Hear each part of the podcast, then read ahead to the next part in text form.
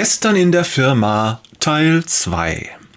Gott hört zu, wenn wir mit ihm sprechen.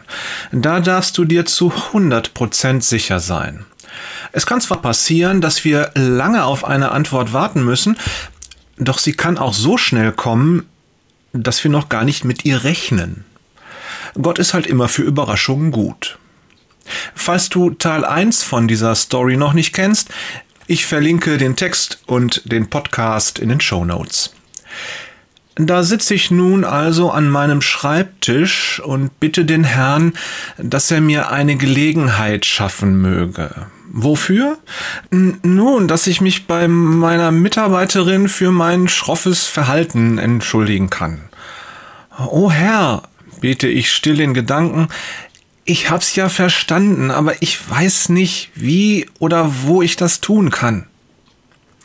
Falls du das noch nicht wusstest, wir dürfen Gott wirklich alles fragen, jederzeit und überall. Er ist immer da, er hat immer ein offenes Ohr und er freut sich, wenn wir mit unseren Sorgen zu ihm kommen. Und wenn du das noch nicht tust, dann probier's aus. Ich verspreche dir, es ist eine wunderbare Erfahrung, wenn du selbst erlebst, wie er zuhört und reagiert, wenn du seine Zuwendung durch eigene Erfahrung als wahr erkennst. Es kann passieren, dass die Antwort des Herrn auf sich warten lässt. Diesmal jedoch nicht. Im Gegenteil. Seine Antwort ist so schnell da, dass ich es fast nicht mitbekomme denn kaum habe ich mein Stoßgebet beendet, da fällt mir auf, dass ich mir mal wieder einen Roggenkaffee holen könnte. Gedacht getan. Ich stehe auf und marschiere los. Schwungvoll biege ich um eine Ecke des Flurs und stelle fest, ups, hier geht's nicht weiter, das ist noch ganz nass vom Wischen. Na gut, komme ich halt später nochmal wieder. Ich drehe also um und biege ein zweites Mal um die Ecke, diesmal in umgekehrter Richtung. Genau in dem Moment geht eine Tür auf und urplötzlich steht mir die besagte Mitarbeiterin in nur einem Meter Entfernung direkt gegenüber. Oft ist mein Mund schneller als mein Gehirn. Das ist ein Problem, über das ich auch des Öfteren mit dem Herrn spreche.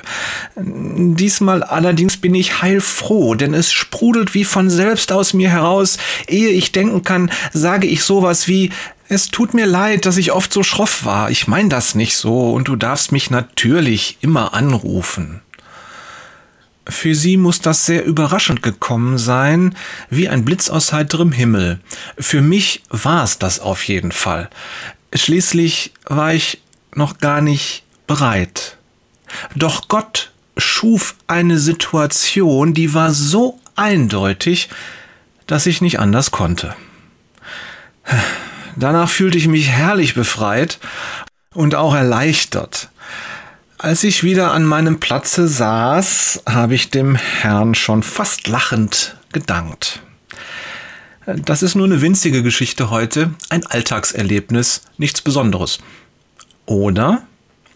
Für mich wohl.